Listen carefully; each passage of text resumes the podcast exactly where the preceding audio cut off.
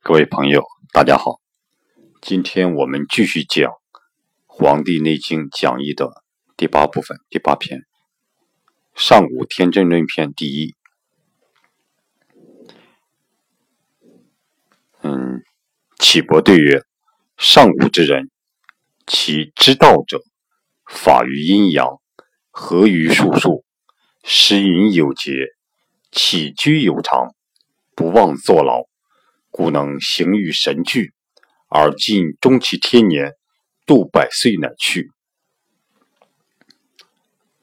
这几句话哈，前天我们讲的这几句话是按唐代的王冰和明代的马识啊，这个他们的注解我们讲的。昨天呢是按明代的张介宾和这个明代的吴坤啊，对这几句话的注解，我们做的。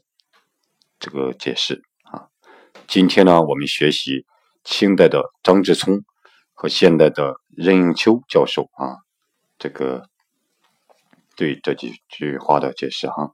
我们先看一下啊，张之聪是如何解释的。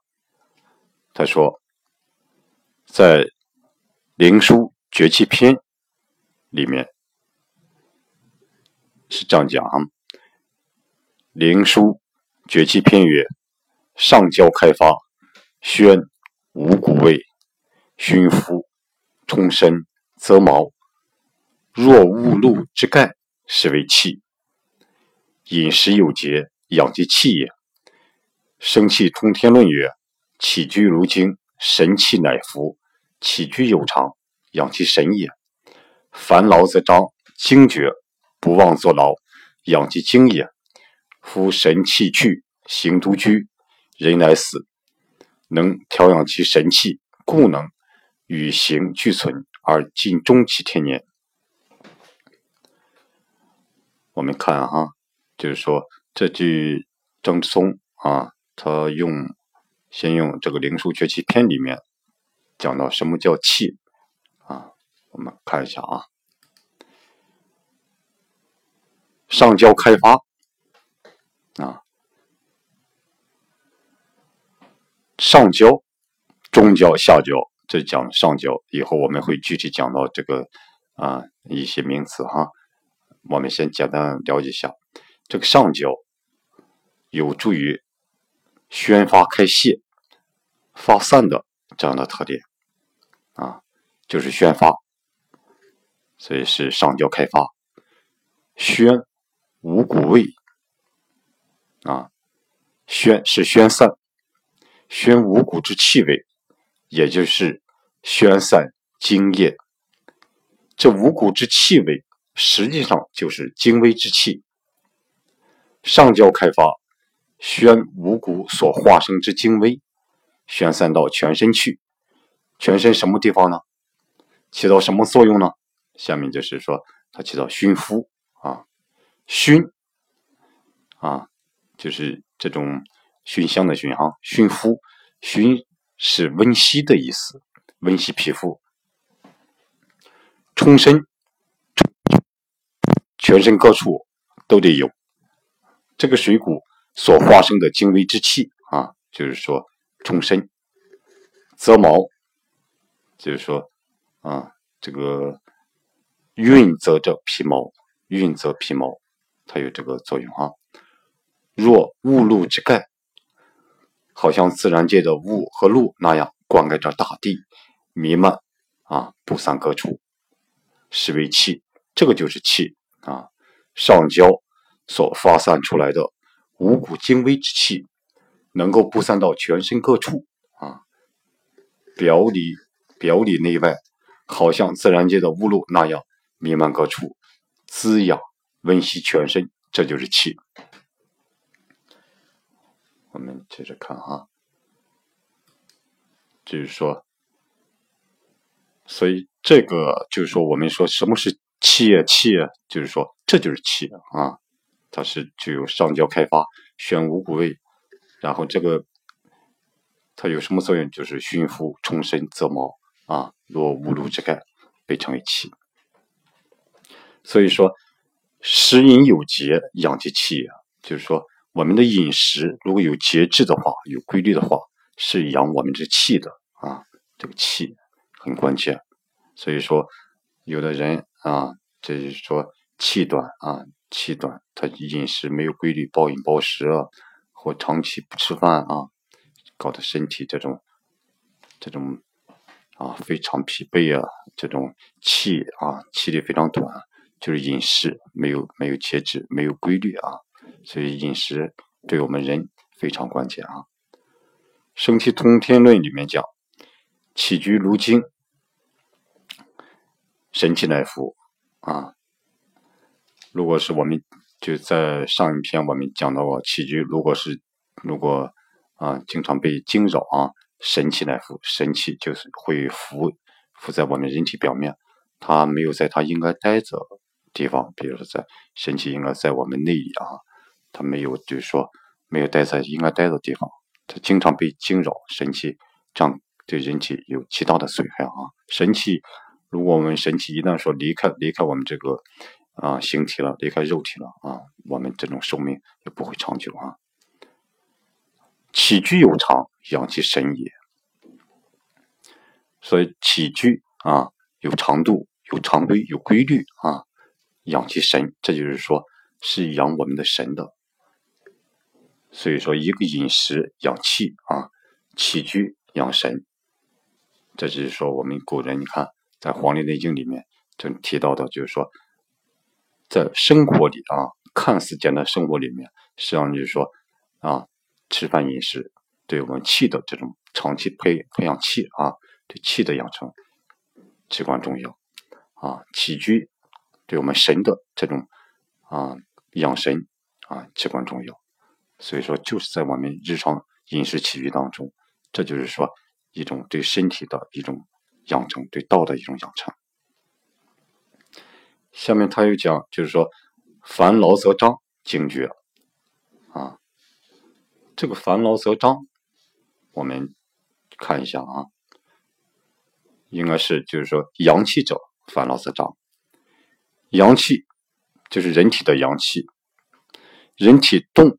则生阳，活动的话，阳气就旺盛。人体活动，动则生阳，阳气就要旺盛。不单是体力劳动，脑力劳动，阳气它也得旺盛，不然的话，劳动就没法进行。所以，动则生阳。但是如果过于烦劳，它就不是一般的情况了，而是张，就是亢盛了。亢盛过于烦劳，阳气就亢盛，这叫烦劳则张。这个亢盛就不是好事了。所以烦劳就是超过限度的劳了，不管是精神还是体力的。惊厥，什么是惊厥？由于阳气过分亢张，它就可以使它惊厥。阳气耗伤阴经，过亢了，耗伤阴经了。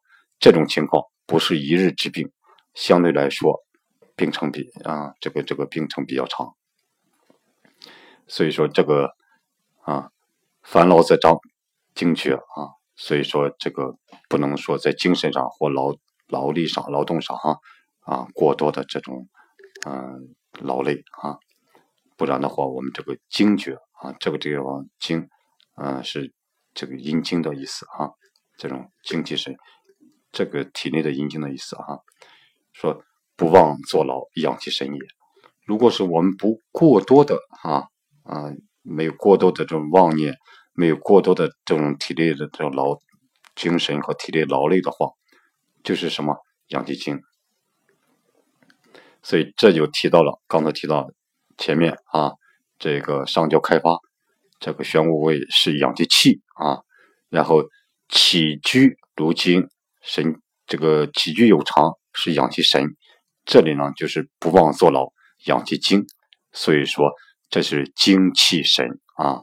所以说我们怎样养自己的精气神，怎样让自己的精气神啊达到这种啊好的状态，就是说在日常生活当中哈，这种养这个精气神啊，就是说饮食有节啊，是养其气。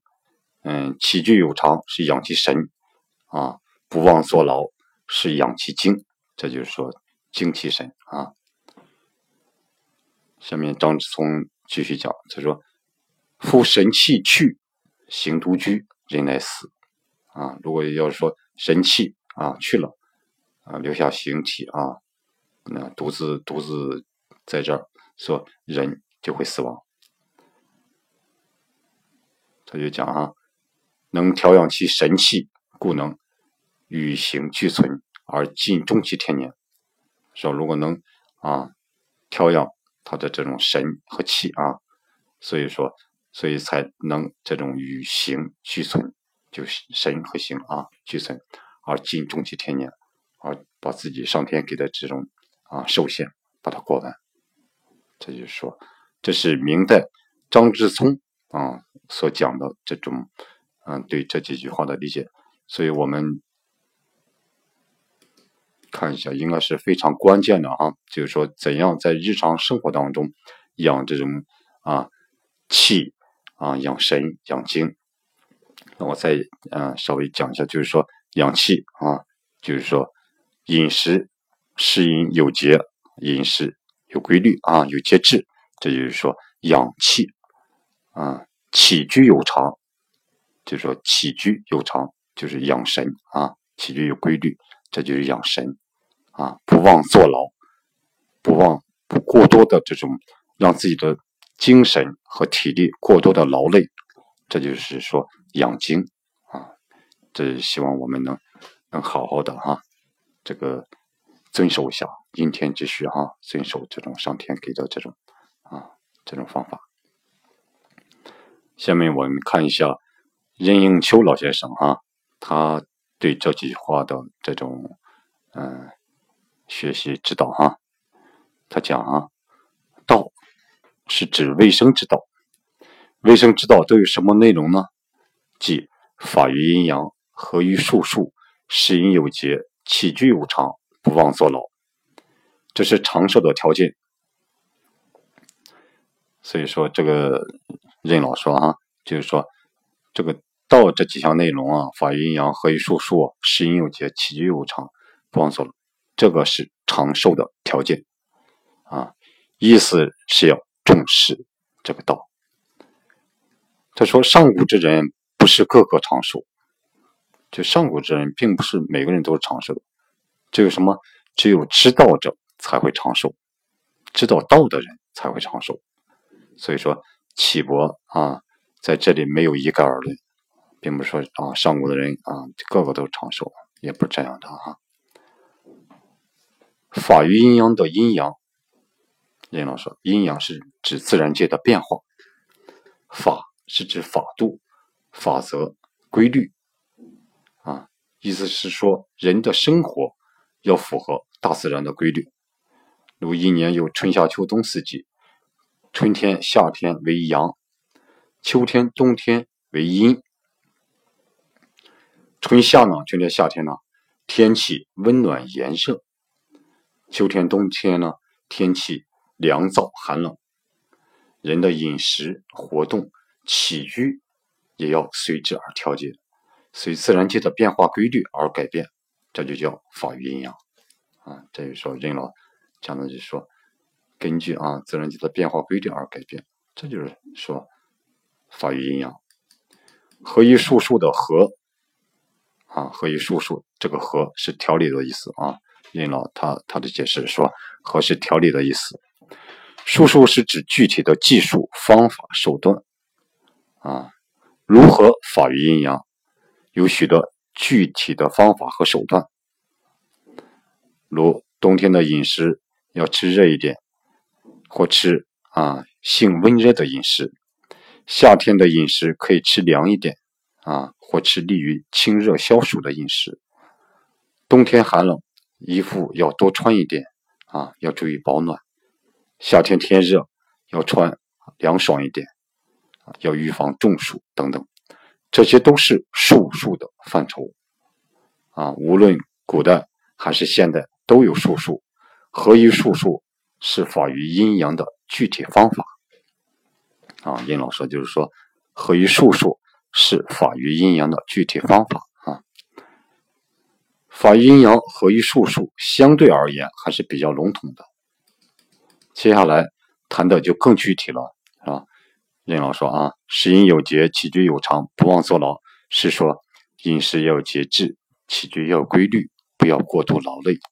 如一年四季的饮食的量之多少啊，质之冷热，质是这种啊质量的质啊，质之冷热啊，气之厚薄，味之甘淡。这饮食的学问可太多了，不能乱吃乱喝，不能饥一顿饱一顿啊。起居呢要有长度，生活要有规律，人总是要劳动运动的，这是必须的。在《内经》中，动的观念是很强调的，但是不可过度。所以这里用一“妄”字，妄，妄想的妄，就是乱，就是不规律、不正常，而形成了妄动、妄劳，这些都是合于都是合于术数的具体方法。就说任老啊，刚才解释的说，嗯，动是可以，但是不可过动啊，过于动了就就就是忘了，就是不规律、不正常了，就形成了忘劳和忘动了啊。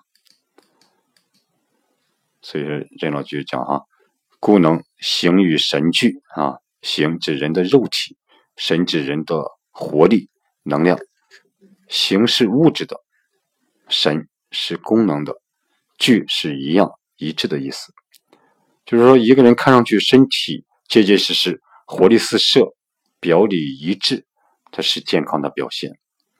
有的人看上去身体还可以，但活动起来有气无力，这就是说形与神不一致，这就是不健康的状态。只有形与神俱的人，才能尽终其天年，度百岁乃去啊！天年。这里又提到天年啊，天年是什么呢？是指人类应该有的寿命。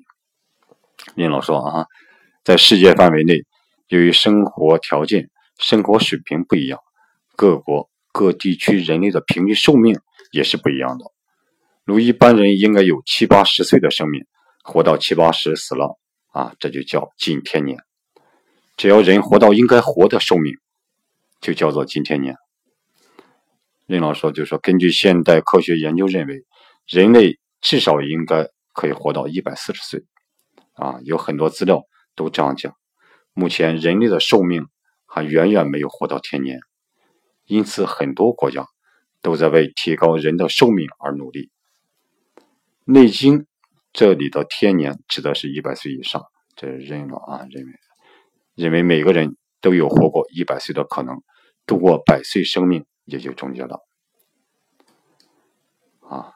今天就是说，我们啊，根据这个清代张之宗和啊现在的这个任应秋老先生啊，他们嗯对这几句话的解读啊，嗯，大伙可以关注啊我的微信公众号“和祥居”，和谐的和，吉祥的祥。居住的居啊，里面有文字版的这种啊这篇的这文章，希望能互相对照学习。